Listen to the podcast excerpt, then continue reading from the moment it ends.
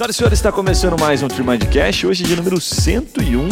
Hoje teremos uma conversa muito convidativa, pois entraremos nos bastidores aqui de um escritório que tem mais de 5 mil clientes na base e mais de 800 avaliações 5 estrelas no Google. Você vai entender um pouquinho de como esse cara conquistou né, esses números aqui, que são números extremamente relevantes, ele vai contar pra gente. A gente vai falar em dois blocos aqui. No primeiro bloco vamos falar sobre a gestão dos processos, dos clientes, nos momentos de crescimento do escritório. E no segundo bloco, sobre a gestão de pessoas, né, como tornar-se interessante para as pessoas quererem principalmente trabalhar e crescer junto com o seu escritório.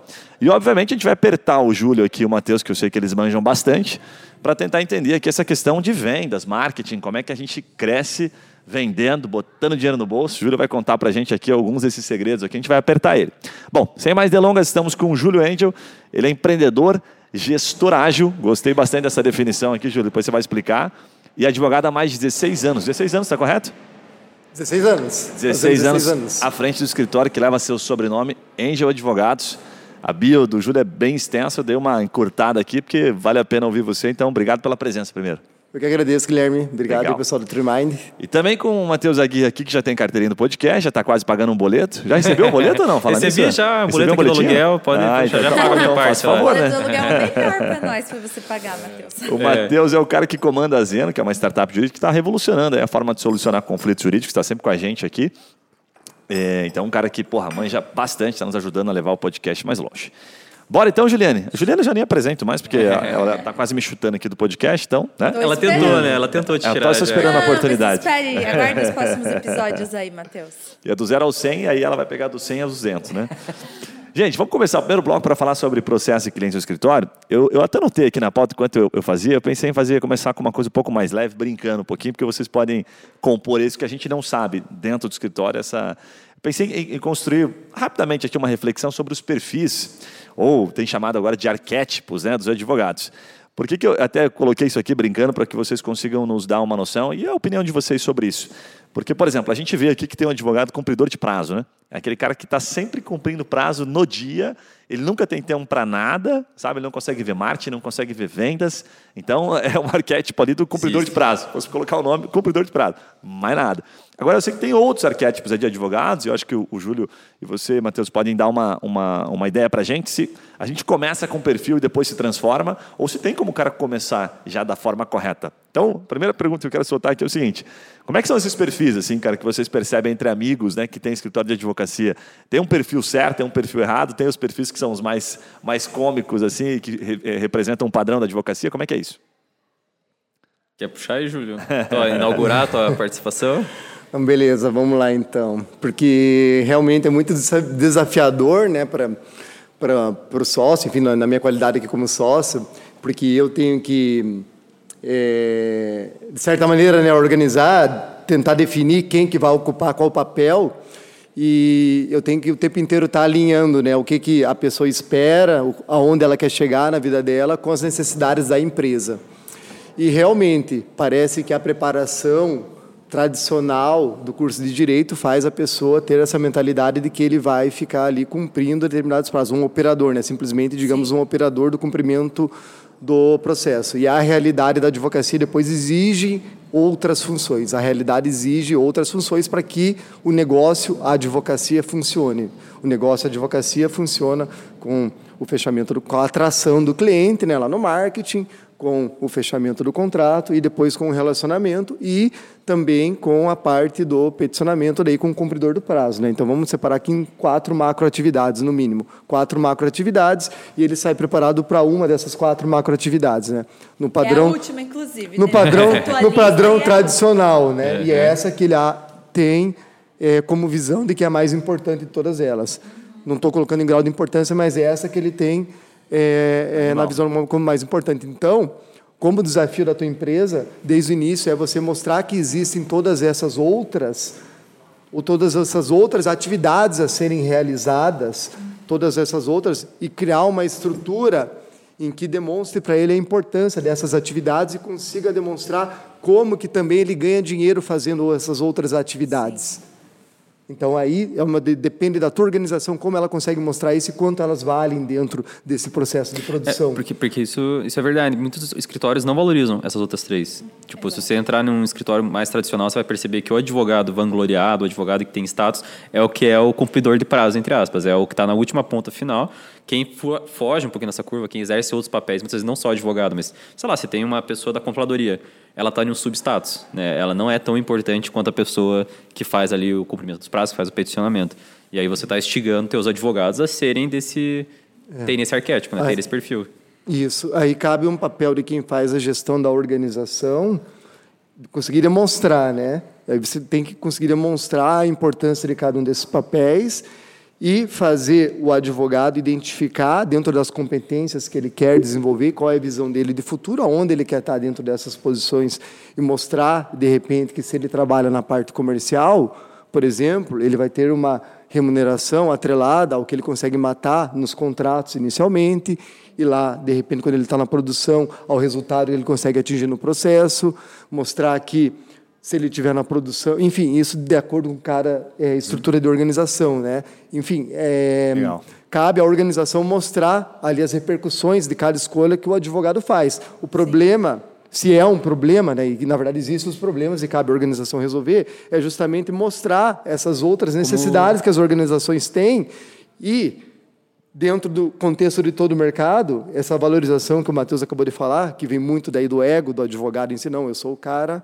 o fudidão aqui não, em determinada matéria do direito, e ele quer que ter outros colaboradores também fudidão naquela matéria do direito, igual ele, igual ele e aí ele não, de repente não consegue valorizar, valorizar e ter essa outra visão sobre as outras áreas. E era né? quem mais deveria valorizar. vai reproduzindo isso daí, é. daí faz esses, esses perfis de escritórios que, feito, que né? não tem sustentabilidade, que, enfim, que vive da figura de um sócio principal, e essa. E se você pensar, ele deveria valorizar mais as figuras diferentes dele, porque, digamos, se ele manda muito bem em tributário, ele tem vários advogados que nem ele, bons em tributário, peticionadores e tal mas ele não manda bem em controladoria, ele não manda bem em marketing, ele manda em vendas. Quem ele mais deveria valorizar dentro da organização dele, né, em questão de prioridade estratégica, seriam as pessoas que têm skills complementares com ele, que vão fazer a retaguarda do que ele é fraco. Né? E tipo... isso fortaleceria a organização dele, você pensando no sentido que a organização é um time, né? E uhum. um time não faz um jogador, né? É legal. Não faz, isso, na verdade, enfraquece. Quando você tem um jogador muito forte, na verdade, você enfraquece o resto porque você coloca todo mundo ali numa posição faz de coadjuvante, sentido. né? Não é numa Bem posição bacana. de organização. Júlio, e deixa eu te perguntar uma coisa. Você acha que é, tem como, na sua visão, na sua opinião, um advogado ter esses quatro perfis ou atuar nessas quatro áreas ao mesmo tempo? Tipo, ah, eu estou em marketing, estou em vendas, tenho esse conhecimento, por mais que eu não execute, mas eu conheço essas quatro áreas, não só advogo, mas faço essas outras coisas também? Com certeza, tem sim, com certeza. Um gestor ali, um diretor executivo principal, na minha opinião, ele precisa dominar isso. Como que você vai sentar ali com, digamos, num status de hierarquia com um coordenador, com um gerente ou com um head, como agora falam, né? Com agora, head, né, Matheus? Agora é chique, nas Com head, como agora falam, e vai conversar com ele se você não consegue entender o que, que é um tráfego pago ou o que, que é um, um é, conteúdo, é, o tráfego orgânico, se você não sabe o que, que é, é SEO, enfim. SEO, isso na lado do marketing, mas vamos Sim. colocar lá no comercial, daí se você não entende, lead. daí é. lead, se você não sabe o que é taxa de, vendas, de conversão, se você não sabe o que é funil, se lá na controladoria você não consegue entender daí os fluxos, enfim, se você também não entende lá Cara, a eu... questão técnica do direito, então, na minha opinião, não, porque eu, na verdade, dessa maneira me entendo assim, trabalho assim, mas Sim. um diretor executivo dentro de um escritório da advocacia, se assim a gente puder entender que existe um diretor executivo, ele precisa entender dessas partes para poder conseguir conduzir uma empresa adequadamente. Ele, afinal de contas, ele vai se a gente agora se aprofundar um pouco em dados, né, ele vai ter que entender os dados que ele está analisando. É, um pouco de tudo, for, né? E se for um escritório pequeno, assim, por exemplo, ah, advogo sozinho ou com poucos advogados, você acha que ele conseguiria ou ele deveria focar nessas quatro áreas, tipo, atender tudo, ou você acha que ele deveria priorizar uma coisa ou outra? Porque ele não tem condição de ter um diretor, ou não tem condição de contratar outras pessoas. Ele advoga sozinho e está começando agora. O que você acha que deveria ser prioridade para ele? É uma boa pergunta. Deveria ser prioridade. O, o Júlio me corrija, mas, cara, olhando em aspecto estratégico, você desenhou meio que quatro etapas, né? Começando com marketing, passando por vendas, qual a gestão e daí a peticionamento. Sim. Se você não tiver marketing funcionando, se você não tiver lead entrando, você não vai ter venda. Se você não tiver venda, você não vai ter gestão e você não vai ter petição para cumprir. Posso contar uma história? Conte. À Como que eu comecei? E eu, para todo colaborador que entra no meu escritório hoje, eu falo, eu conto a história do escritório. E um dos primeiros pontos eu falo do, do desafio que eu tive, né? Eu estava num escritório de advocacia que trabalhava para banco e o, o sócio lá ele via lá algumas advocacias contra banco estourando lá no Rio Grande do Sul e ele pensou em criar um braço contra banco, enfim, ele estava articulando alguma coisa assim e ele lançou esse desafio para mim, tá? É claro que de uma outra, enfim, ele montou uma estrutura paralela e lançou esse desafio para mim. E eu lá no meu eh, quarto para quinto ano, e enfim, e eu era aquele cara que eu tinha que Ah, chutar a formado ainda. bola e fazer o gol. É, eu tive esse desafio. Enfim, legal. E, e a primeira coisa, como o Matheus disse, realmente, eu tinha que primeiro buscar o cliente, mas eu atendi o cliente, fazia lá a petição, outra pessoa assinava, aí eu era não era processo físico, era não era processo digital, era processo físico, eu levava até o fórum esse processo, Aí saía uma publicação, eu buscava lá o processo, fazia, enfim, eu fazia tudo isso daí, mas o que, que eu tinha nessa época? O que, olha, olha onde estava o foco, sabe? Olha onde estava o foco, e foi que esse cara me ajudou, na verdade, foi que ele me abriu do ponto de vista do negócio. Até me arrepiei, na verdade, porque é um cara que eu devo uma gratidão para ele em relação a isso, tá? Porque eu faço esse histórico, e a única coisa em comum que teve todo esse histórico que me diferenciou foi porque sempre eu produtizei na advocacia, tá? Eu sempre produtizei, eu sempre trabalhei com produto. Bem legal. E a única coisa que eu foquei, na verdade, foi que eu produtizei desde aquela época. Então, eu já consegui trabalhar em algum tipo de escala. Eu fazia um tipo de ação só, dois tipos de ações. Tá? Eu fazia uma ação que resultava em uma outra ação lá na época. Tá? Isso permitiu que eu ganhasse algum tipo de escala. E eu conseguia, de certa maneira, ir buscar. Eu já sabia qual cliente eu queria, eu já sabia mais ou menos como eu buscaria aquele cliente e conseguir, num curto espaço de, cliente, de tempo, começar a fazer essa carteira de clientes. Por Entendi. isso que quando você vem e pergunta meu big number aqui, eu falo que é, que é isso daí, porque isso realmente é uma coisa muito relevante para mim. Eu falar que eu tenho 5 mil clientes, pessoa física, que eu comecei a construir numa época lá atrás, que era glamour você falar que você era um advogado empresarial. Sim. Não tinha, hoje, essa, essa capilaridade que você tem na mídia social, porque hoje você tem uma capilaridade que você ser um advogado pessoa física, você pode ser um bambambam bam, bam hoje. Naquela época, não.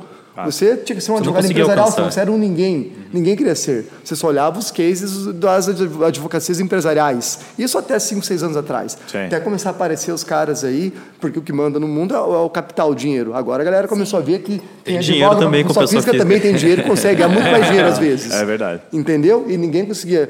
Poucas pessoas, poucas Opa. pessoas viam isso daí, isso daí lá atrás, tá? Enfim, e foi isso daí que realmente foi a- o ponto relevante.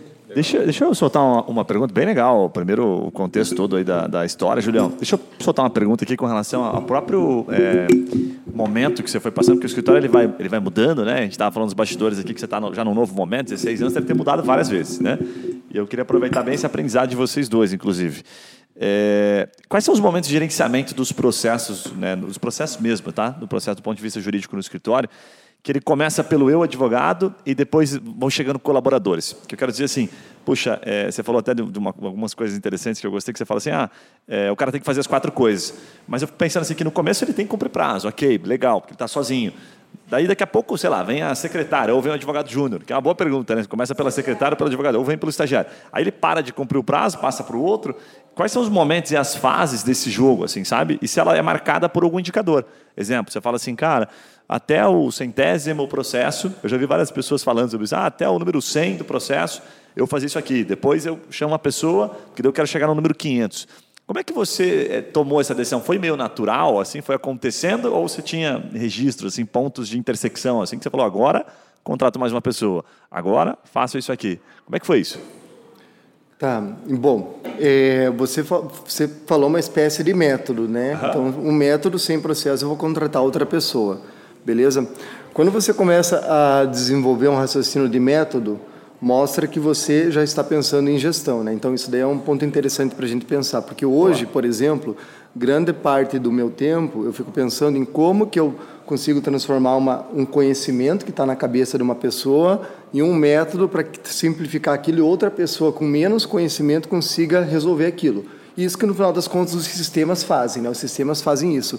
Eles centralizam conhecimento depois para que a gente consiga é, automatizar, enfim, fazer tudo observar. isso daí, tá? O que vamos colocar na, na minha experiência que aconteceu comigo, tá? E agora, inclusive, eu vou ter que mandar um beijo para minha esposa, para Cláudia. Tá? Te amo, Cláudia, porque ela foi a primeira terceirizada que eu tive na minha empresa. Dentro do dentro dessas ações que eu fazia, tinha uma fase extrajudicial que eu precisava mandar um AR, tá? Eu precisava mandar um AR. Mas os o mais novos AR nem sabem o que é uma R. é, o, o ideia. aviso de É. recebimento é uma carta que você manda para outra pessoa e ela comprou e Aquela ela assina um documento Volta comprovando aquela que coisinha amarela pra você quando você manda, sabe? Não? E, enfim, e qual que foi lá o meu, o meu e o que, que eu pensei? Eu falei, pô, isso aqui é tão simples que eu não preciso fazer, eu posso passar isso para outra pessoa fazer, né? Esse foi, na verdade, o que eu e quanto que vale isso aqui? Lá eu fiz algum cálculo mental, eu sabia o quanto poderia me resultar aquilo, eu posso pagar X reais para que uma pessoa faça isso. Então, a primeira terceirizada que eu tive na vida foi a minha esposa hoje, tá? Isso- eu pagava para ela podcast 3 à parte, reais para ela na época, para ela fazer um AR. Vocês na verdade, eu conheceram? superfaturei. Vocês conheceram assim?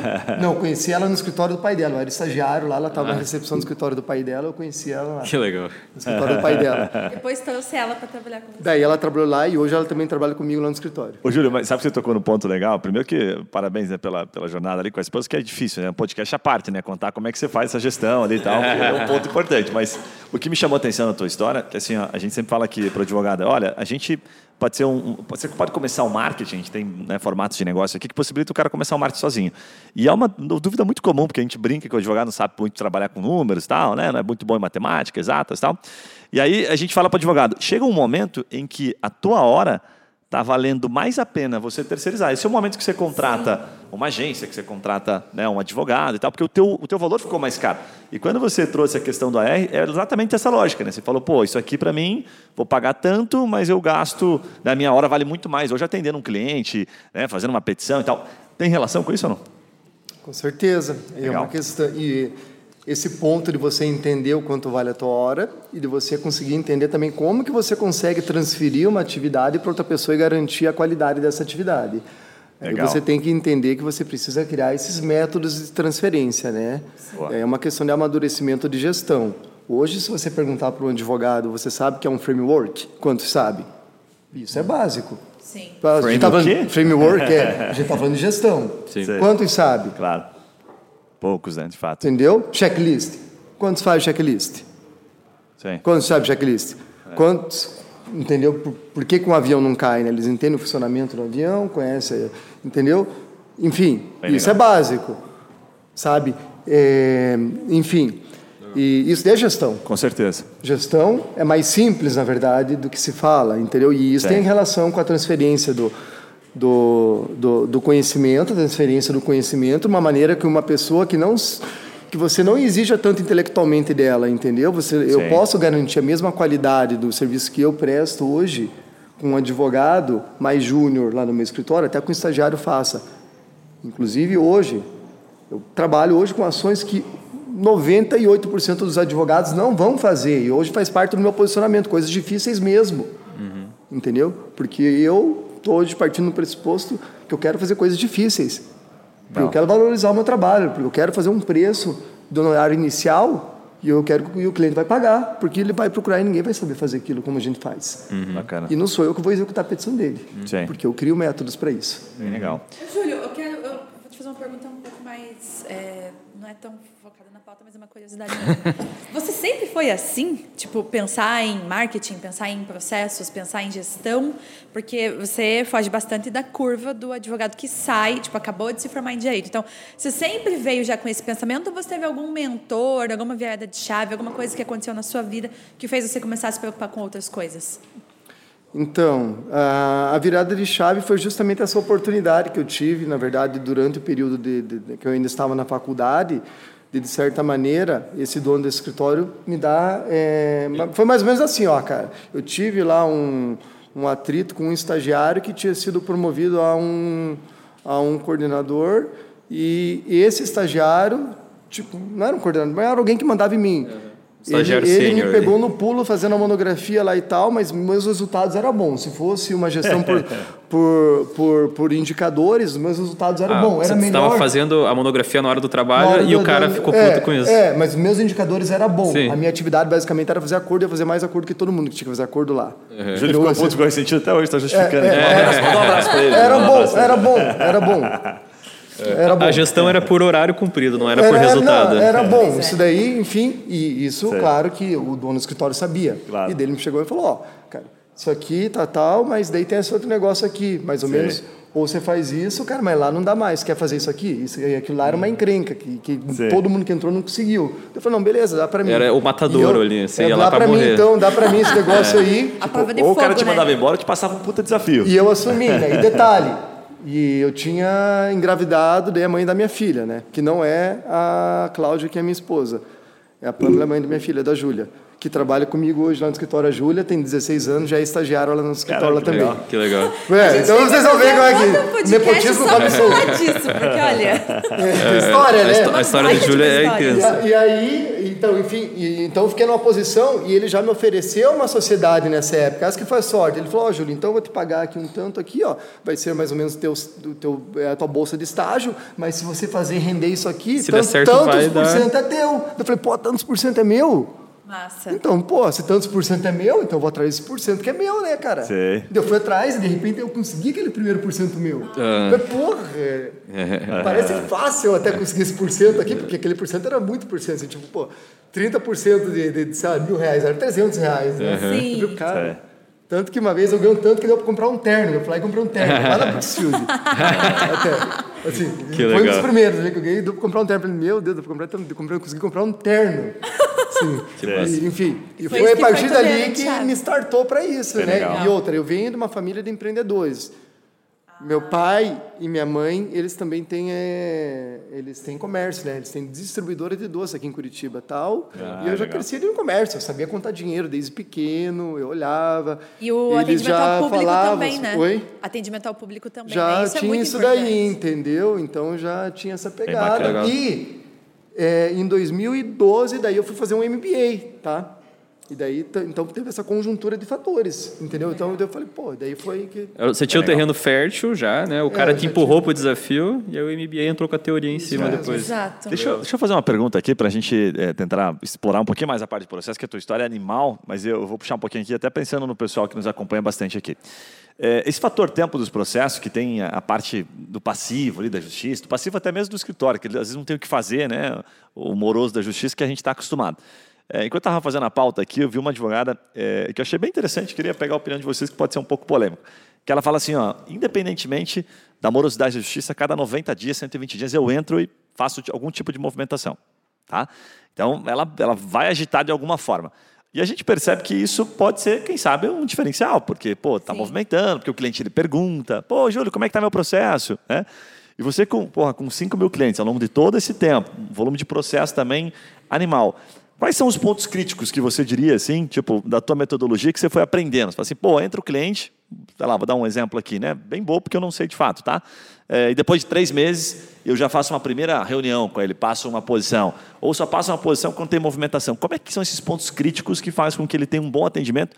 E vá lá avaliar você no Google dizer, ó, foi massa a minha experiência com o Júlio. Como é que é isso, Júlio? Estamos num relacionamento com o cliente, né? Estamos num relacionamento com o cliente agora, Sim. né? Conta o teu segredo aí. É o segredo das avaliações, das 800 avaliações do Google? Tá. Primeiro, é, ó, a gente lidar com pessoa física, a gente tem que lidar com a ansiedade do cliente, né? Sim. Nossa, muito. É, tem que lidar com a ansiedade do cliente. Hoje, vamos colocar um contexto, né? O cliente ele tem acesso ali à informação do, se ele digitar o nome dele, ele consegue ver os processos que estão tramitando. Ele não entende exatamente o que está escrito lá na, na, na justiça, então ele está, se ele lê alguma coisa, ele vem te questionar. Ele vem te questionar pelo WhatsApp, que é um canal que parece que exige uma resposta imediata. Né? Se você não tem uma resposta imediata, você já está quebrando uma expectativa. E a gente se dispõe a atender pelo WhatsApp. Então a gente está num campo bem delicado, um campo fácil de você criar aquilo que a gente conversava sobre o ponto de combustão. Porque simplesmente pelo fato de você não responder na hora que ele quer, ele pode ser um cara sem noção e, por exemplo, te mandar uma mensagem final de semana ou 9 horas da noite, ele pode, na cabeça dele, criar um ponto de combustão, tá? Então a gente está pisando em ovos hoje o tempo inteiro, principalmente com 5 mil clientes. 5 mil clientes é um ativo e um passivo ao mesmo tempo, tá? Sobre esse aspecto. Boa, não é boa. um relatório que eu mando.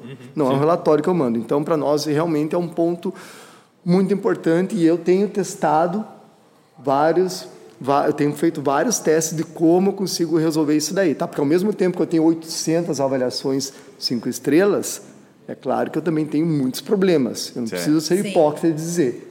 A gente é duro conseguir isso, não é Claro. fácil, tá? É duro conseguir isso. Mas vamos vou ser direto. Para conseguir a avaliação, o que você tem que dar? Uma, uma notícia boa, no mínimo. Ele não vai te dar uma, uma avaliação positiva se ele não teve nenhuma notícia boa. Ninguém. Ninguém é, Perdemos pra a causa, mas, pô, é, avalia lá. enfim. eventualmente, se você teve todo um histórico de bom relacionamento, você pode conseguir isso, mas você vai é difícil, sim. conseguir um histórico de bom relacionamento nesse contexto, eu estou falando, é muito difícil. Mas é porque Né? tem aquela piadinha, né, Júlio? Que quem, o cliente nunca, o advogado nunca perde a causa, né?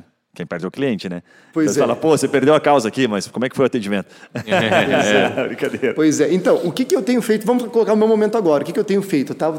Já vou- abrir aqui o jogo, tá? Eu tenho procurado no onboarding agora aqui. O onboarding, o que eu estou considerando onboarding? O meu onboarding hoje, ele, dura até a ação estar na justiça. Então, a, tu estar com um relacionamento muito próximo com ele. Aí a ação na justiça, a notícia é boa. Aí eu já tento arrancar. Ah, que legal. né? Onboarding, assim, muito, muito, muito próximo, muito próximo, Mais muito próximo. rápido, tá. Aí eu já faço o quê? Daí eu tenho alguns princípios, tá? Princípios de comunicação. Princípios de comunicação. Simples, comunicação simples. Previsibilidade. Quando vai acontecer o quê? Vida real. Princípio, vida real. Eu não posso falar é, uma coisa que não impacta a vida do cliente, uma coisa que é meramente processual. Como que isso impacta na vida do cliente? E é essa que é a dificuldade, a ruptura que eu tenho que fazer com aquele advogado que só aprendeu a fazer petição. Ele consegue explicar para o cliente, por exemplo, é, não, não é que foi provido. Ele, o advogado pode falar, foi provido. Não, falava, olha, você pode ganhar aqui 5 mil, mas ainda cabe um recurso e a gente vai tentar aumentar para 10 mil, se tudo der certo. Não foi provido a tua, a tua não foi é, aqui provido não, enfim, né, foi concedida aqui a tua, a tua, Sim, sentença, sim. enfim, sabe? Eu- eu adorei esse conceito dele, de vida real. Princípios, animal. princípios, você tem que implementar princípios de comunicação. Então, eu trabalho com princípios de comunicação para não ter que dizer dizer exatamente o que a pessoa tem que estar falando. Ela pensa nos princípios. Eu estou sendo previsível, eu estou sendo simples, e eu estou falando na vida real dele, o que, que acontece na vida real, e o meu onboard eu estou tentando trabalhar com bastante eficiência ali, entendeu? No meu onboarding, tá? Meu Quem onboarding. faz é um advogado, Júlio? Ou uma pessoa de CS, por exemplo? Você precisa indicar hoje, Então, com todo o aprendizado que você tem. Tá, tá. Eu trabalhei com CS no meu escritório, tá? Trabalhei com CS, porém ali eu é, remodelei, remodelei ali. Eu não, não tenho mais especificamente uma área de CS no meu escritório. Agora eu tenho uma pessoa ali que eu dei uma função que eu chamo como se fosse de mentalidade de CS, que ela é responsável mais por implementar uma mentalidade na empresa e trabalhar com fluxos, com princípios, sabe? E eu estou trazendo isso aqui para dentro do setor técnico mesmo, tá? Porque eu entendi que eu afastei o setor técnico do, do relacionamento com o cliente, isso foi, eu entendi como um erro, afastei o setor técnico do relacionamento e as informações estavam chegando sem qualidades para o cliente. E há, havia esse gap, esse gap de conseguir transformar uma informação processual de como aquilo repercutia na vida real do, do cliente, entendeu? Porque você precisa que uma outra pessoa, que não é a pessoa técnica, entenda o que está acontecendo no processo. É, aí eu entendi que estava acontecendo esse gap, Esse é um tá? desafio mesmo. Aí eu entendi que estava acontecendo, você sabe que eu tá- entendi que estava acontecendo esse gap, tá? Cara, e aí, nesse hein? caso, você preferiu, então, é, treinar o advogado, que é técnico, para fazer o atendimento, do que ter separado, que aí você. colocar dentro do unir- técnico e dentro do técnico a gente cria uma estrutura que não significa necessariamente que o advogado faça isso, ele pode ter uma gestão, por exemplo, de estagiários e ter níveis de atendimento lá dentro, desde que todo mundo compreenda os princípios, entendeu? Então, são princípios. Então, você uniu ali o bom atendimento, é, os gatilhos, o que você usa para prestar um bom atendimento e conseguir é, esse diferencial de vocês, com o conhecimento. Isso, Técnico. isso. Bem legal. Os, Isso. os princípios você você trouxe, eu achei bacana você usar a palavra princípios, para mim despertou uma, uma coisa diferente, assim, não tinha ouvido nem, ninguém colocado desta forma. Mas é como se você sempre tivesse a mesma estratégia, a partir de uma experiência animal, de falar com o cliente para poupar. Então, tipo, você pega assim, vamos supor aqui, né? O cliente tem ansiedade, como é que eu supero a ansiedade?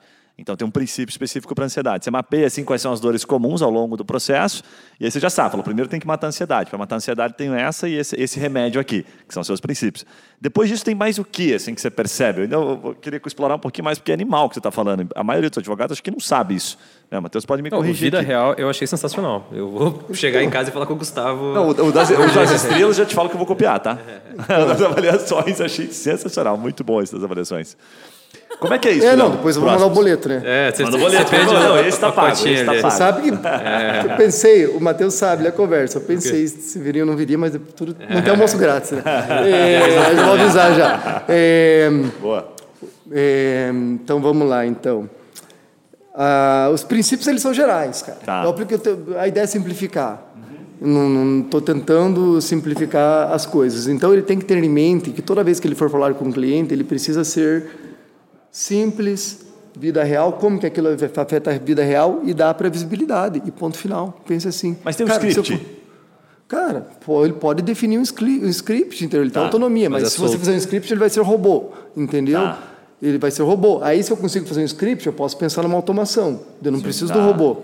Entendeu? Daí eu trabalho na automação. Se ele não compreender a automação, daí eu posso trabalhar com a automação, mas deixa o botão. Se você não entendeu, fale com uma pessoa. Aí é uma questão de tecnologia. Se eu consigo fazer script, eu boto na tecnologia. Aí isso Bem para quem já tem uma gestão avançada, como nós e a Zeno, né? A gente pode fazer isso, né? Mas Porque a gente fez tecnologia, né? A gente entende um pouquinho e aí a gente pode fazer isso, dar essa opção para o cliente. Se você não Mas entende o- isso, agora você fala com uma pessoa, porque o script você coloca no modo robô. Quando uma pessoa precisa pensar, você valoriza a pessoa, aí você passa princípios. Fica tranquilo, fica Cara, tranquilo. Ó, Sou- enquanto arruma o Júlio ali. eu- passa princípios. Sim, É, eu ia falar assim que eu acho que a escolha da palavra princípios que o, o Júlio traz é muito acertada para nossa realidade. Se você tiver em uma, sei lá, startup de qualquer outra área, uma empresa de qualquer outra área, princípio soa estranho. Mas como o público que ele quer que empregue isso? São advogados que estão acostumados com o conceito de princípios, regras, eles sabem a diferença, Alex, Alexai, sei lá como é que falava, enfim, eles entendem o que é um princípio, ele trouxe para a realidade deles uma forma de entender o que você chama de gatilho, né? Em vez de chamar de gatilho, ele chama como princípio, porque o Sim. advogado aí consegue entender. Tipo, já Bem tem legal. uma simplificação muito boa até para a própria equipe absorver isso. Se for Bem falar de legal, gatilhos com um advogado, ele não vai compreender. Sim. Cara, posso me mudar para um outro bloco aqui? Porque nessa já foi uma meia hora, tá animal, dá para gente ficar aqui perguntando sobre isso um monte que o Júlio falou 1% só. Mas tem uma parte aqui que eu acho que é bem convidativo, que é como é que você chegou nos 5 mil clientes. Então a gente vai falar aqui sobre pessoas, vendas, inovação do escritório, você já deu um pitaco aqui. Cara, eu queria começar te perguntando o seguinte, uma curiosidade, tá? Eu gosto muito daquela, daquele princípio que rentabilidade, né? ganhar dinheiro, vamos simplificar, vem de retenção. E hoje a gente tem muito escritório que chega aqui, inclusive, né, a grande maioria dos nossos clientes, eles sempre querem o cliente novo. E você, puta, já tem uma base de 5 mil clientes, que, puta, animal. Eu queria começar te perguntando, como é que hoje é, a tua captação, quanto representa a tua base que você construiu, assim, sabe? Você fala assim, cara, hoje, a cada 100 processos novos que eu, que eu ajuizo aqui num mês, 50 vem, ó, da minha base, que eu plantei e o cara indica. Como é que é essa relação, esse equilíbrio entre a base que você tem e os clientes novos? Bom, eu vou abrir o jogo, tá? Eu vou abrir o jogo. Por favor. Eu estou fazendo um reposicionamento estratégico no meu, no meu escritório e eu, inclusive, estou mudando aqui o perfil dos meus clientes. Então, eu estou trazendo clientes novos para o meu escritório porque são esses clientes aí que eu daqui cinco anos, daqui 10 anos eu quero atendê-los, é são os clientes que eu quero atendê-los, tá? Legal. Então, hoje eu posso te falar que a maioria dos meus clientes, a maioria esmagadora dos meus clientes são clientes novos, beleza? Legal. Então, isso aqui eu já vou te falar. E não é porque eu atendo mal os meus clientes antigos, mas Sim. enfim, eu estou fazendo uma reformulação do perfil de clientes que eu quero, que eu quero atender, o tipo de demanda Uma que eu quero estratégia atender. ativa que você está construindo. É. Uma, eu estou com uma nova estratégia, com novos clientes, com. Mas se não fosse o reposicionamento, eles de, de fato refletem aqueles clientes antigos, assim, tipo aquela base. Supor que você não fosse, fosse reposicionar para novos clientes. A base de 5 mil clientes, trabalhar ela, faz com que você mantenha apenas. Faz que você mantenha desde que você tenha estratégia, tá? Tá. Se você. Tá, cara. Vamos, vamos falar. Se eu sou um escritório abran- abrangente, se eu trabalho, por exemplo, como a Zeno, que consegue atender em várias demandas, aí sim, a Zeno, ela, se, chega, se o cliente tem um problema trabalhista e daqui a pouco ele chega, chega e procura com um problema previdenciário, ela vai atender. Se chega e procura com um problema tra consumidor, ela vai atender. No meu escritório hoje, não necessariamente eu vou fazer tudo isso. Entendeu? Então, Aí eu surge tô parceria e tal. Bem, é, a não ser que eu tenha parceria e indique para parceria, mas o meu posicionamento hoje, eu estou mais do que focado em área, mais do que focado em nicho, eu estou focado hoje, se for ver, em, uns- em alguns produtos bem específicos, tá? Por uma questão aqui que eu tô cirúrgico mesmo. Sim. Tá? Eu tô cirúrgico e tô mesmo. comprometido Legal. com. O que, o que com- que você chama de produto? O que, que você, o que, que é produto para você? Que você tá, você falou da produti- produtificação desde o começo e tal. Fiquei intrigado com esse conceito. É o que? É uma, uma ação específica? É uma persona com um problema específico? Tá. Como que você olha? Eu chamo de produto eu, um problema específico que eu resolvo, tá? Um problema específico que eu resolvo. Eu pego um problema pontual, eu estudo muito aquele problema, muito aquele problema, e eu quero, simplesmente, eu quero ser o melhor advogado daquele problema. Eu penso, cara, eu vou ser o melhor advogado desse problema, e vou ser a autoridade, e não tem para ninguém. Eu vou ganhar isso aqui, e hoje eu sou muito cauteloso nos produtos que eu escolho. Não é qualquer advogado que vai saber resolver isso. Legal. E eu acredito muito nisso. E eu olho o que os outros advogados estão fazendo e falo, esses caras estão lá para trás. Não, mas não sabe. esse é eu um conceito sei. legal. Porque quando fala um produto, geralmente o pessoal está se referindo à ação. Ah, meu produto é o quê? É uma ação de indenização e É, tal. pode Ele se ser. refere ao problema. Não, Enfim, mas pode aqui ser, é, é diferente. enfim, aqui é sim. diferente, porque o- você É, está porque olhando... você pode. assim, Aí que tá, como é um problema, eu posso ir vendo Tem uma soluções, solução. é uma solução diferente para aquele problema. Exatamente. Eu vou. ela- ele é orgânico. Esse problema, a solução é orgânica, ela pode ir mudando. Uma Ela hora eu estou vai- outra hora eu estou Mas quando judicial. você foca no problema, você entende qual que é a dor do cliente, você consegue se comunicar É melhor isso. com ele, você E sabe até onde buscar perfil, a né? persona. O perfil do cliente, quem que vai te É isso. contratar. É- é diferente, isso. porque quando você fala uma ação, pode é ser a abstrato, ação, o problema pode é ser real. ação, pode ser a ação. Aham. E hoje, quantos produtos diferentes você tem lá no, no escritório, assim, que você atende? Hoje eu estou com três. Legal. Bem legal. E, e nesse seu. Só mais uma pergunta. E nesse seu reposicionamento, você pretende manter esses mesmos produtos para atender um público diferente ou agora você está com a ideia de trazer novos produtos também, já que você vai atender outros públicos, outro cliente? Eu estou fazendo um experimento de modelo de negócio também, que eu dependo, nesse meu experimento de modelo de negócio, que, o meu negócio, que, que ele seja atrativo também para trazer especialistas, advogados que fiquem dentro da minha empresa. Porque, afinal de contas, eu preciso dessa base intelectual para trabalhar nesses processos, tá?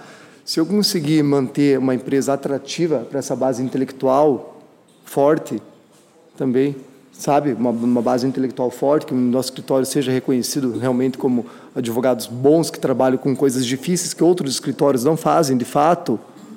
Entendeu? Porque o nosso posicionamento hoje, a Angel defende você, né, uma pessoa, de abusos de grandes instituições. Então a gente está do lado de quem está sendo abusado por grandes instituições. Mas não, enfim, mas grandes abusos, tá? A gente está mapeando grandes abusos. Grandes abusos. Bem legal. E isso é um contraponto em relação ao que a gente fazia até anteriormente, porque anteriormente a gente não tinha essa limitação. Tá agora a gente está volume. procurando. É, antigamente eu trabalhava até no volume, agora eu estou mapeando pô, o que é grande. Sim. O que é um grande problema na vida dela. Bem O legal. que é um grande problema na vida dela. Eu, eu acho muito legal que você troca de chapéu, né? Pensando Sim. no que a gente estava falando, que a gente estava olhando estratégia de marketing e vendas, até de construção de produtos.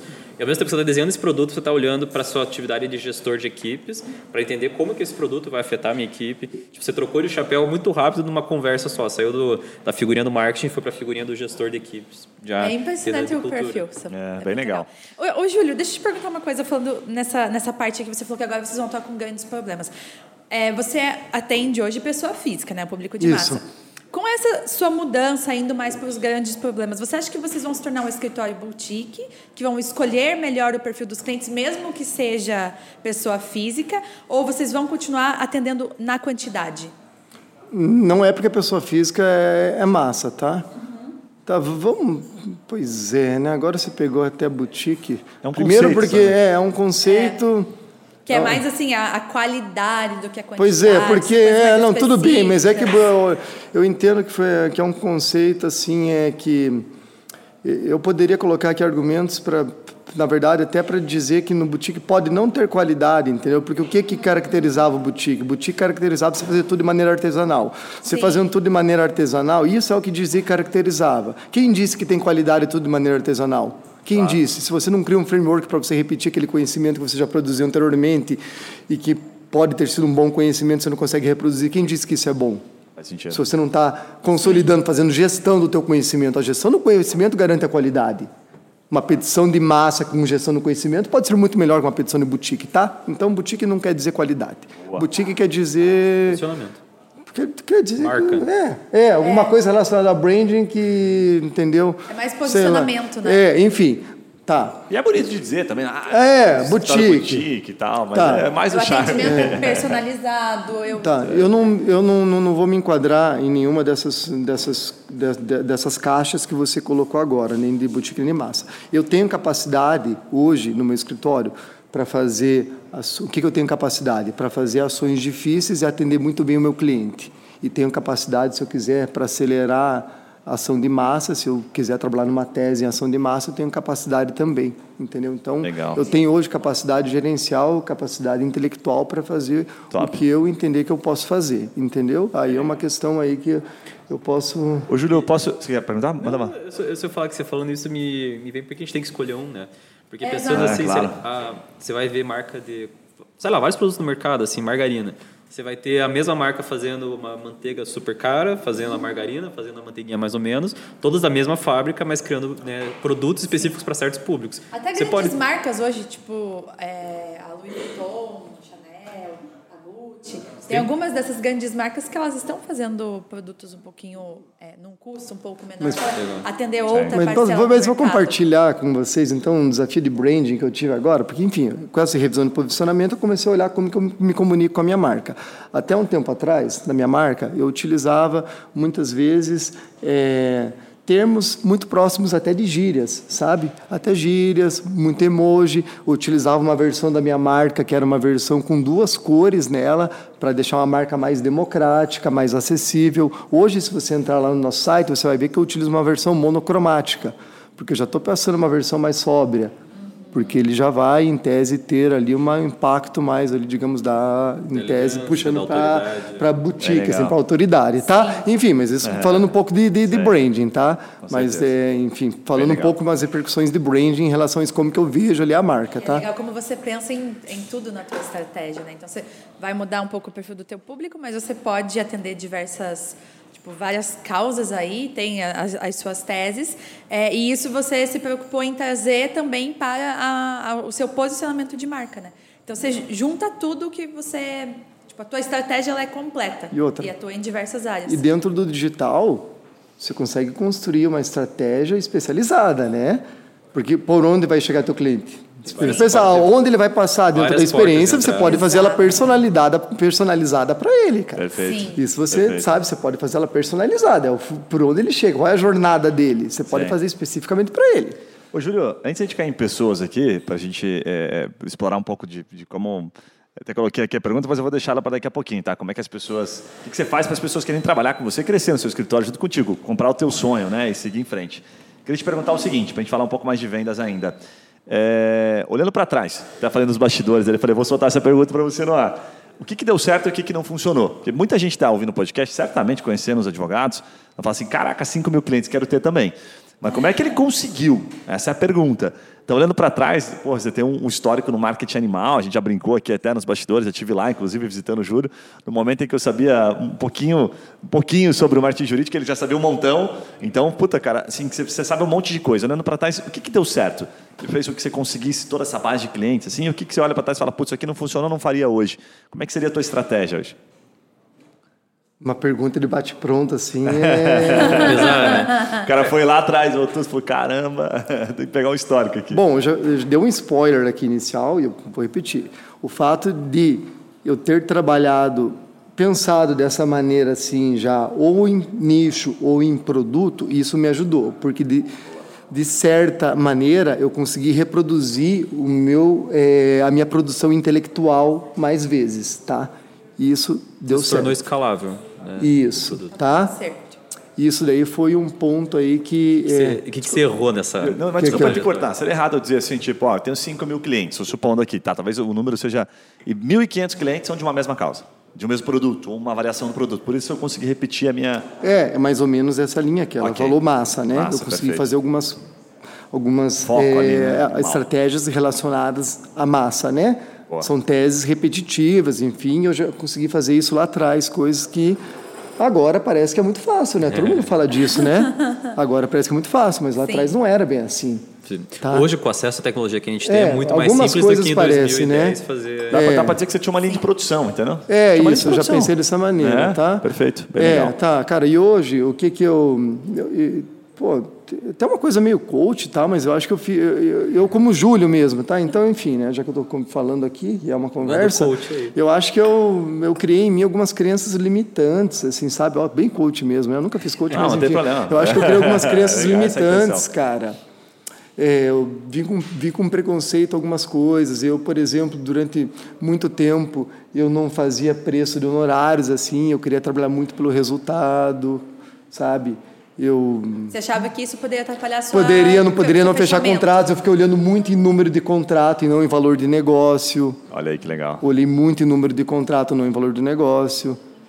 Há um ano atrás eu estava olhando outras métricas de vaidade, né? Agora, esse, termos da moda, né? No fim da tarde, eu só estava olhando em métricas de vaidade, né? Certo. No fim da tarde, eu só estava olhando em métricas de vaidade. Entendeu? É, enfim, né? Vai dar pra usar numa Enfim, camiseta, é um perigo. é um perigo. É um perigo. E, enfim, ali como advogado eu tive essa experiência. E agora, estou vivendo agora. Deixei um pouco de lado o meu financeiro, não cuidei bem do meu financeiro, cliente inadimplente. Olha aí, coisa prática, cara. Sim. Eu deixei Simples, cliente né? inadimplente ali, cara. Muito cliente sem pagar e trabalhando para cliente. Tinha termos dentro do meu contrato, isso daqui. Enfim, quando você trabalha com questões repetitivas, você sabe exatamente quando cobra, você consegue cobrar com mais facilidade. Até nisso ajuda. Agora, mesmo assim, eu tinha aquelas questões que não eram repetitivas, que são questões customizadas, que você faz um contrato customizado. Quando acontece X, eu cobro X. E aí, se eu não. Como é que você acompanha eu- isso? Como acompanha isso? Cara, eu tenho um monte de coisa assim que eu não cobrei. Esse erro a gente cometeu também. Personalizar algumas depois coisas como que é a gente não cobra, conseguia né? como controlar. cobra, e aí você começa a juntar daí a tua vida pessoal com a tua vida, agora coisas que eu estou vivendo na minha vida pessoal, tá me trazendo a olhar financeiro, tudo eu estou vendo vários pontos aí em que eu falei, tá? Então, enfim, de quem fez um escritório que cresceu, que colocou outras pessoas, que delegou, que cuidou, por exemplo, da, da, da- da- do conhecimento, da pa- passar a parte intelectual, mas que deixou, por exemplo, o financeiro do lado, porque nunca olhou tanto para o financeiro, sempre Sim. teve outras preocupações, falho, e eu fui falho nesse aspecto. Ah, mas bem legal. De, de cara limpa contando que acontece de fato, né? Sim. Deixa eu te fazer uma pergunta. é, não sei se vocês querem perguntar para ele, mas assim, tem um negócio que me chamou a atenção antes de falar de pessoas, que é, eu até botei na pauta, assim, equilíbrio entre prolabore e êxito, né?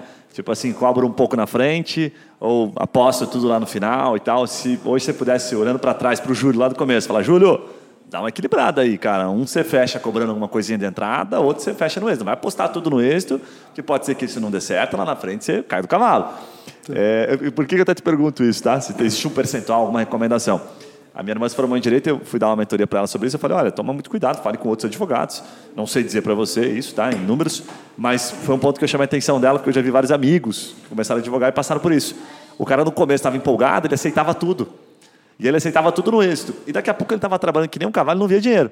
E ele não conseguia trabalhar para o cliente novo, para o labore, ou para o cliente da- do consultivo, do recorrente. E aí ele entrava numa armadilha. Fala, não tem dinheiro, mas tem um monte de coisa para receber. Como é que eu faço agora? Eu caí nisso. É? Eu, eu fiz isso. Então, mais um aí para contabilidade. Como é que é isso, Júlio? Olhando para antigamente. Bom, é, como, como essa conversa que provavelmente aqui uma grande parte que vai escutar é, é, é de advogado, então, cara, a minha história ali, como eu comecei, é um negócio praticamente bizarro, tá? Você falou de êxito. Eu fui um cara que eu comecei é, pior que êxito. Eu comecei ganhando praticamente só sucumbência. Eu entrava com uma ação que eu ganhava lá no final só sucumbência, tá? Só sucumbência, que é aquela parte que não é nem o teu cliente que paga, é só a outra parte. Só lá a parte que é condenada que paga. Você sabe disso? Não tinha, essa ação ela não dava, tá? Eu entrava com uma ação e se eu pegava lá um documento, eu analisava, na verdade eu entrava com uma ação, pegava o contrato bancário e depois eu entrava com uma revisional em cima do contrato bancário. Mas o meu grosso era ação de exibição de documentos, eu pegava o contrato da, da- e ganhava a sucumbência. Eu vivi disso daí nos meus primeiros anos. Eu comecei disso. Como que eu comecei? Cara, eu, eu tinha um carro, vendi o carro, peguei dinheiro em banco, Paguei, enfim, eu girei o capital dessa maneira, tá? Eu fiz isso e isso criou essa crença limitante minha que perdurou durante um bom tempo, mais de 10 anos. Isso que eu falei, olha o que fez na minha vida isso. Caramba. Olha o que fez na minha vida, tá? Mas eu não tinha marketing digital nessa época, eu não tinha autoridade e eu não... é, Cara, não tinha relacionamentos, enfim, não sabia exatamente como eu poderia valorizar o meu passe ao ponto de cobrar o honorário inicial. Quem pagaria o honorário inicial? Hoje pagam para mim. Hoje eu falo, eu prefiro não fazer nada. Entendeu? Eu prefiro, minha hora não fazer nada mesmo. Eu falo, se não for para ganhar, não prefiro fazer nada. Sim. Entendeu? Tem mais segurança, né? Mais é, mas naquela época eu não via como, como eu receberia. Então, enfim, falar Sim. que ah, precisa cobrar, tá, mas como você, quem que vai pagar para você? Por que vai pagar para você? Por que paga para você? Se tem um outro que não cobra, sei lá. É, por que vão pagar para você? Aí é uma questão é essa. É- é o que, que vão fazer para pagar para você? Isso que eu ia te perguntar. Não sei se você errou no começo da tua jornada. É, entendeu? o que, que vão fazer? E eu sei que eu me virei nos 30, eu paguei juros pra caramba, emprestei dinheiro de banco, desfiz uma sociedade. Até hoje eu estava falando com a Cláudia que o meu primeiro sócio, ele era um cara que cuidava do financeiro. E ele não ia deixar ter toda essa inadimplência que acumulou. Não ia. Porque ele cuidava muito do financeiro. E ele, era- entendeu? E eu Bateu fazia a parte saudade jurídica e cuidava do marketing. Cara, ele é um cara, eu, eu sou muito amigo dele e tudo. E ele tá voando saudade. também com outras coisas que ele faz da vida. E ele não ia deixar isso acontecer.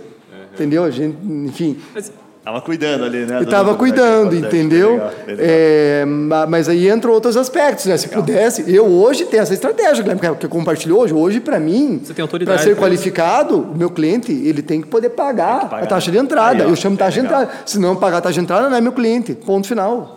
Certo. Então, por isso, por isso que eu falei. Toda essa base de cliente que eu fiz, talvez não me sirva, da, de, po- pois é, não me sirva, mas hoje a gente vive num mundo capitalista, a gente vive de dinheiro, né? Fazer o quê? Talvez não me sirva, porque será que ele vai estar disposto a pagar, sendo que na experiência anterior ele não pagou? Por isso que eu falei, eu estou tendo que renovar a minha base. Bem legal a tua, tua é, percepção. mas eu, eu gosto desse depoimento porque eu não acho que tem uma resposta certa. Não, Tipo, é, se você deve ou não cobrar taxa inicial. Ah, porque no final do dia é um ativo.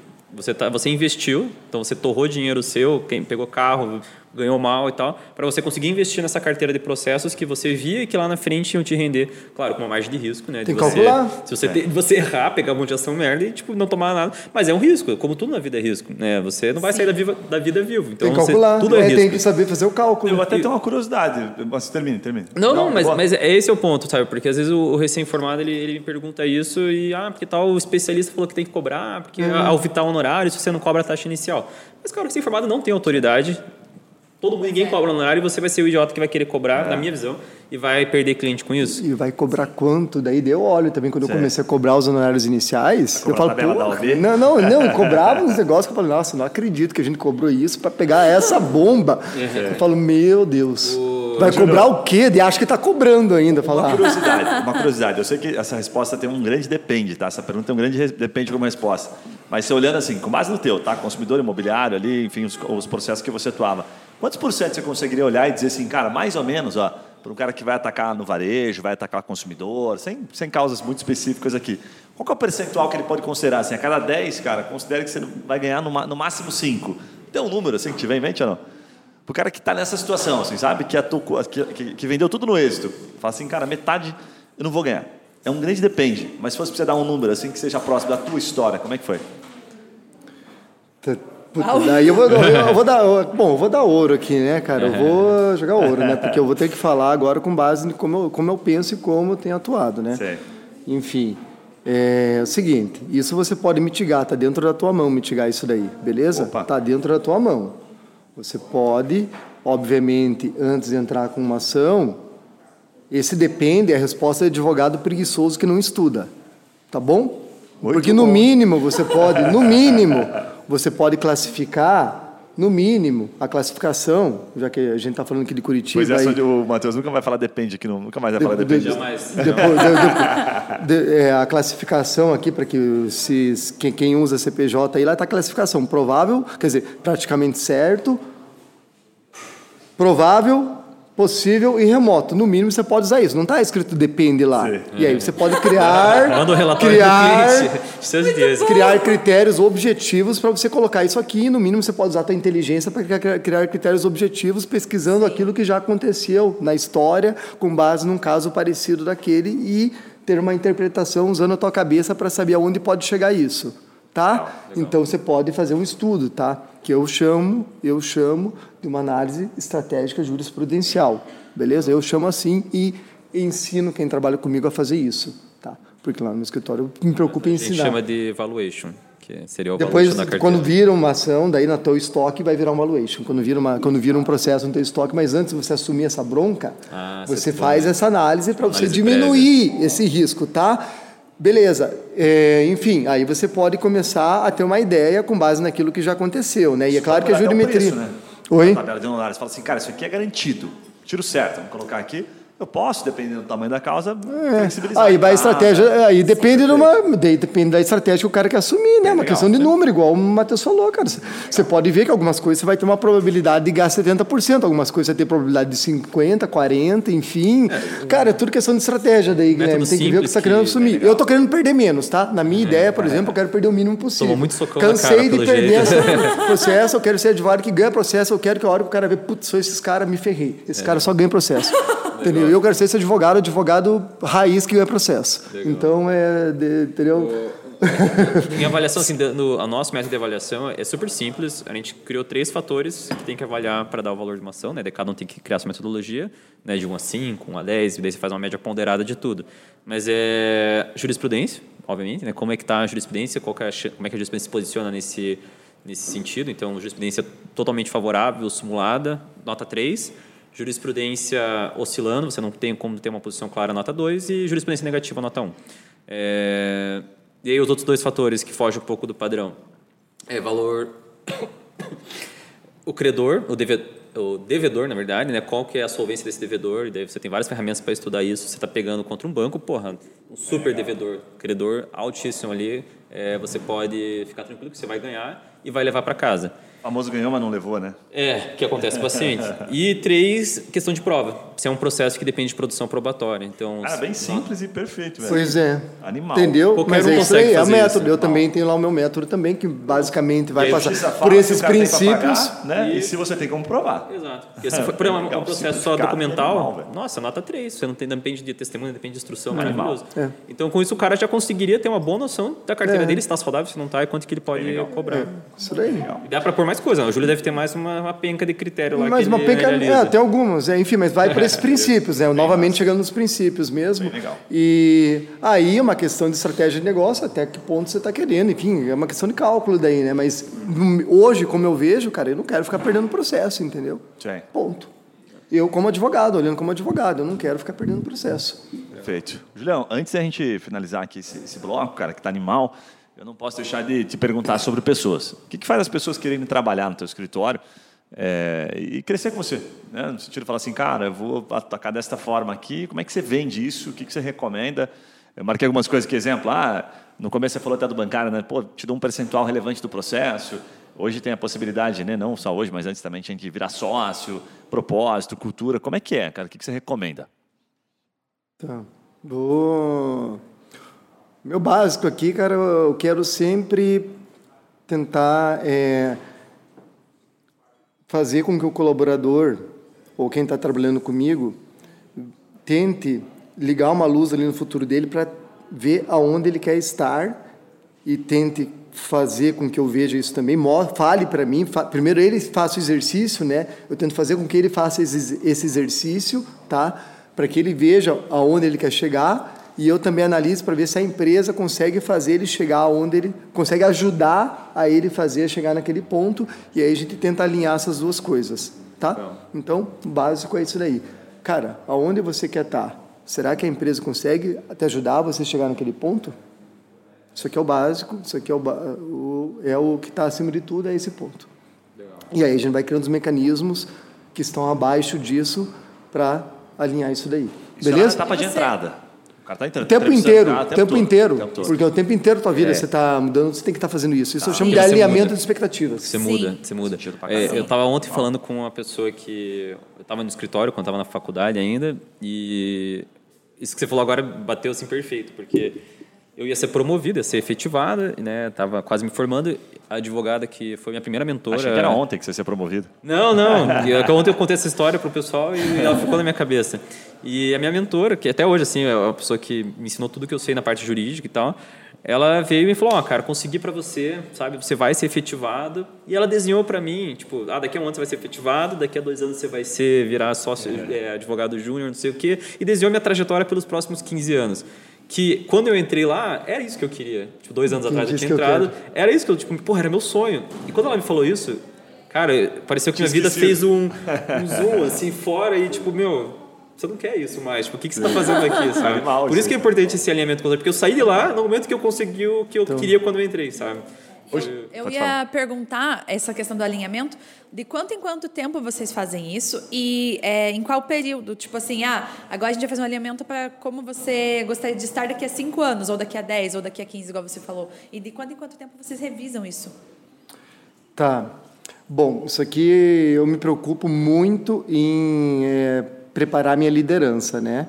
Então, isso aqui também é uma é, a gente faz avaliação de check-in, eu chamo de check-in de desempenho, a cada semestre, tá? Então, cada semestre a gente faz um check-in de desempenho, então, obrigatoriamente, você vai ver como esse cara se comportou culturalmente, como foi o alinhamento dele cultural com a empresa e como ele como foi as entregas dele, tá? Isso semestralmente a gente vê, beleza? Mas é, a gente tem ali estímulos para que ele faça, por exemplo, é, é, que haja rituais de um a um mensais ou quinzenais de acordo com a maturidade do colaborador. Um colaborador mais imaturo, você pode fazer quinzenalmente ou às vezes até semanalmente, depende do, do, do processo, tá? Às vezes você quer acelerar um cara, você vai fazer isso até semanalmente, depende de como tá. Beleza? Mas né? onde eu quero chegar? Isso aqui depende também da maturidade do líder, ver qual é o momento do liderado, tá? Você vê que o cara tá ali meio brocochô, tal, meu, você chama ele, pergunta aí, cara. Eu montei, eu montei também ali um sistema que eu já jogo ali, já chamo o cara e mando ele responder algumas perguntas para eles tipo responder mesmo, tá? E aí, o que que você quer, tal, tal, mais ou menos assim, né? Uma série de perguntas e a partir dali eu tomo as decisões, entendeu? Isso depende. Eu não, não, não fico colocando, eu não coloquei isso como método. Ah, tá, cada tanto tempo vamos fazer isso, tal. Não vou engessar porque isso vira aquela coisa chata que todo mundo Sim. faz por obrigação. Tem que tomar cuidado com as coisas chatas, tá? Isso daí é coisa Isso que é parece que é feito, feito né? tipo, é, vira um monte de coisa feita assim para quem não pensa, sabe? Coisa feita, sei lá, desculpa o termo para burro, que não pensa, que você não vai, isso não vai para frente. Funcionou, sei lá, para aquelas empresas com mil, com dois mil colaboradores, assim, que você tinha que ter um. Mas não, não é o tipo.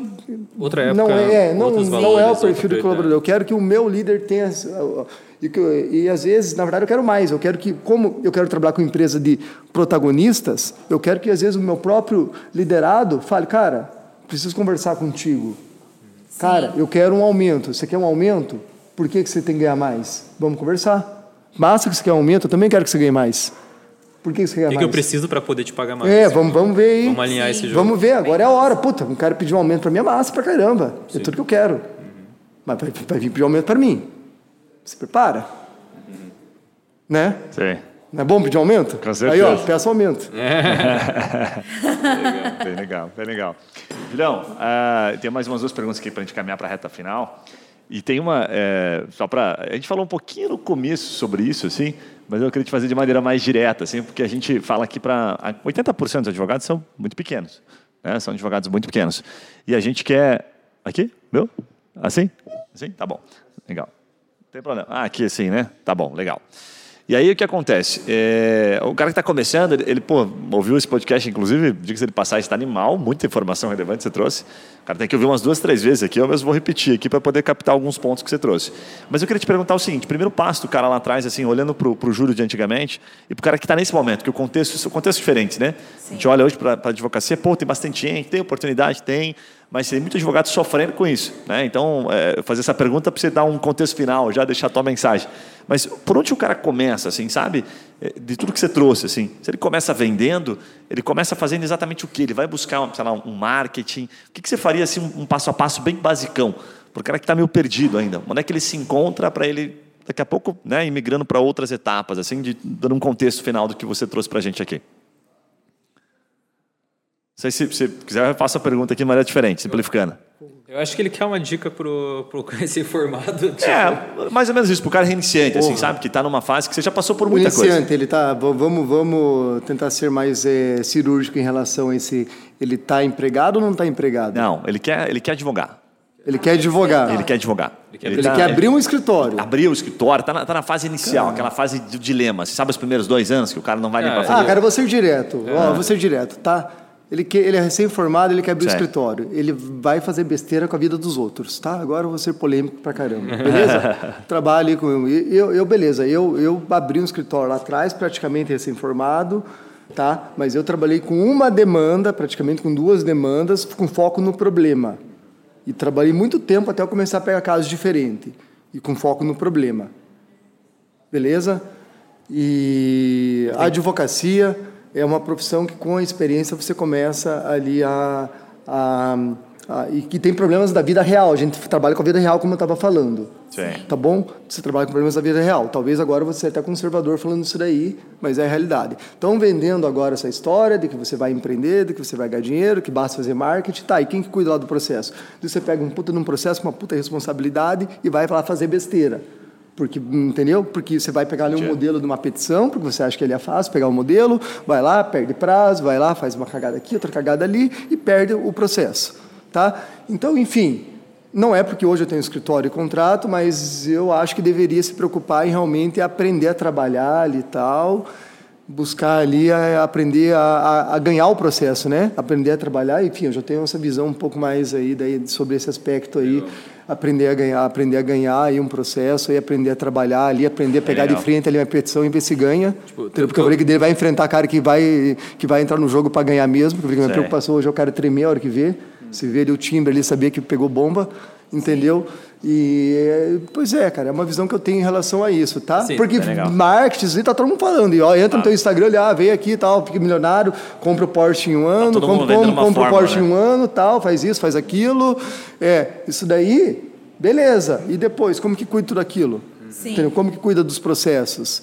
Enfim. Tua, tua visão, assim, tipo, resumindo, seria é, ganhar experiência, primeiro ganha experiência sem, sem mesmo, nada. as coisas vão acontecendo, ganha experiência.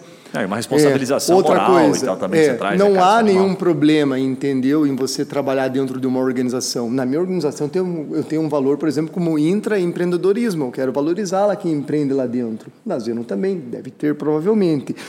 E há outras, outros papéis para você exercer lá dentro Lá dentro também, se quer fazer marketing, vai procura uma organização onde você pode fazer marketing, por exemplo, e que você está seguro que você não vai estragar com o direito da parte. Agora que a gente se preocupa em fazer marketing, ficar fazendo artigo no Juros Brasil, ele pega o processo e faz o que com ele? Pega o processo faz o que com ele? É, eu acho Sim. que é o tipo, defina a sua prioridade e se conheça. Se você quer aprender marketing, você vai estar abrindo mão de aprender outras coisas. Esse é o ponto. Né? Então, você quer ser o advogado que vai estudar marketing no começo, você vai precisar de uma estrutura de alguém que saiba advogar. Sim, talvez um sócio com mais experiência. Pode ser. Faça um casamento Pode ser. com um sócio experiente. Pode ser uma... Cara, bela, bela, bela reflexão, que porrada pode, pro cara. Pode ser né, uma solução, pode ser uma solução. Bom, Enfim, não tem fórmula mais, claro, não tem claro. fórmula perfeita, mas né? Não, mas, é mas, eu tenho uma visão em relação a isso, do, conhecendo, vendo a atuação de advogados em início de carreira, vendo depois a entrega jurídica deles. Tá? Estou é falando e olhando na prática como é. eu vejo e eu junto comigo tem outros advogados também que veem da mesma maneira. Talvez não falem. Eu via muito processo assim. É. A pessoa tomando bala por motivo bobo. Cara, mas isso, isso vem muito de encontro, assim, a gente vê não só no, no direito, mas em qualquer outro negócio. O cara, é, ele subestima a capacidade dele né, de resolver aquilo, como se ele transformasse aquilo em algo simples. Né? Então, é, ele superestima, né? E aí ele subestima, de certa forma, a facilidade, né? a complexidade que aquilo é, né? Então ele pega uma causa simples, eu sei porque tem pessoas próximas também que fazem isso, no começo o cara acaba pegando um pouco de tudo, então o cara pegou lá, exemplo, né? Ah, pegou um uso capião. Mas às vezes o cara não estudou aquilo o suficiente. Então ele está, que é o que você trouxe, que eu achei animal, assim, a responsabilização moral dele, você está responsabilizando moralmente o cara aqui. Será mesmo, cara, que você consegue?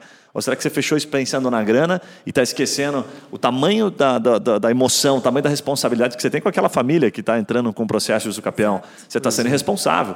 Então você está provocando uma situação aqui é. extremamente massa e aí conecta com tudo que você falou. Parece que vem com tudo que você falou, que você fala assim, cara, eu fui é, além de eu repetir intelectualmente aquilo que eu aprendi lá. Então, eu tinha um processo aqui, duas causas de começo de carreira, sabia, já tinha ganho, sabia como fazer, sabia como vender, foquei nelas. Ao invés de eu tentar focar em vender um monte de coisa, que talvez eu não fosse responsável moralmente. Você então, top aprender, pra caramba. Você consegue é aprender uma ação, você consegue fazer aquilo e melhorando, mas você Isso. não consegue fazer tudo. É, Exatamente. Enfim, é pode ser uma estratégia, sim, né? Sim. Enfim, é isso que eu estou falando, mas, não existe. É, mas, mas tem que tomar cuidado, porque, porque... muitas a gente é ouve muito assim, ah, o médico, eu, eu escutar açougueiro, sabe? Que o cara, pô, virou, não sabe o que tá fazendo, causa desastre. Isso chama atenção, porque, Sim. pô, é na pessoa, deforma. E, mas no direito é a mesma coisa. Só que o nosso impacto, ele é, tipo, oculto. Porque a pessoa, ela não sabe que o advogado fez cagada, a outra Exato. parte não vai avisar. Então a pessoa nem sabe que ela foi prejudicada, muitas vezes, por um Fato. advogado experiente. E... Muito bom. Julião, você vai, ó, de imediato já vou te falar que você vai ter que voltar, hein, cara. Ficou devendo aí bastante Vai coisa virar ainda. sócio também de Não carteirinha. deu, não deu tempo de, de perguntar. Você tem muito mais coisa para entregar. Foi animal, assim, bem reflexivo, assim. Nossa, adorei. Bem top, bem top. Vou pedir para você deixar uma mensagem final aqui para a gente não ultrapassar muito a uma hora, também não gastar tanto teu tempo. Obrigado de antemão já pela tua presença. Deixa uma mensagem final, como é que as pessoas te encontram e deixa um recado aí. Eu nem ganhei mais obrigado, você viu? É, não, calma, mais você que já já. o cara vira sócio, né? Fala aí, Julião. Dá, Guilherme. É, Bom, a mensagem final é agradecer a vocês também por fazer eu pensar mais um pouco. Na verdade, que o momento também é pensar, enfim, dar liberdade de eu poder me expressar. Eu estou vivendo um momento também que eu, particularmente, eu, eu dei uma afastada também. Aí eu não, é sincero mesmo que eu vou falar. Aí eu, tô, eu tenho escolhido melhor que eu, as coisas, desde, desde o posicionamento do meu escritório, as coisas que eu quero fazer na minha vida. E, e o fato de eu estar hoje aqui é porque eu considerei que seria um acréscimo para minha vida também ouvir falar sobre isso daí. Não, não, na verdade, não me preparei nada, até fiquei com um certo receio. Perguntei para o Matheus, pô, mas vocês não, não freestyle, tem nenhuma linha? Perguntei para ele, no freestyle, no freestyle tudo. Quero agradecer, na verdade, pela oportunidade, que foi bom para mim também pensar Pô, um pouco e falar algumas coisas ali que estava até, Top. certo ponto, engasgado, como esse último ponto aí. Obrigado por dar a oportunidade de falar. Imagina. E alguns outros advogados vão escutar isso. E é interessante, porque eu acho que eu, eu tenho essa oportunidade de vir falar, porque eu, tô com um pé lá atrás, né? Porque eu acho que eu sou um pouco mais antigo, né? Mas eu chego aqui com o Matheus, que é super novo e tem uma visão bem, bem, bem uma visão de agora para frente. E ainda eu posso trazer um pensamento que eu, eu falo com os advogados antigos, eles pensam muito sobre isso também. Eu levantei um pouco a bandeira do que eles pensam, tá? Agradecer vocês. Então, a Imagina. mensagem final é agradecer vocês mesmo pela oportunidade. Bem legal, bem legal. E Matheusão, valeu, né? Mais uma vez aí, sócio. Ah, boletão, obrigado, vai chegar lá em boleto, hein, cara? Mas eu, eu gostei, Júlio, gostei bastante. Assim. Algumas coisas, até quando você, o que você falou no final, eu tô aqui vai aprender. Primeiro você falar marketing, aprende marketing. E você chegou aí numa paulada e falou uma visão que faz sentido pra cacete também. É. Gostei. Ju, é, Ju, recados finais aí, como é que é? Tranquilo? Só né, agradecer vocês, foi um papo sensacional, gostei bastante. Quero que você volte, inclusive, Júlio, foi muito bom. É, e para quem está nos assistindo de casa, se quiser acompanhar os nossos episódios, pode nos é, olhar os nossos podcasts através do Spotify ou através do nosso canal no YouTube também, ou nos acompanhar nas redes sociais. O nosso arroba é arroba trimind underline marketing jurídico e a gente se vê no próximo episódio. Valeu! Tchau, pessoal.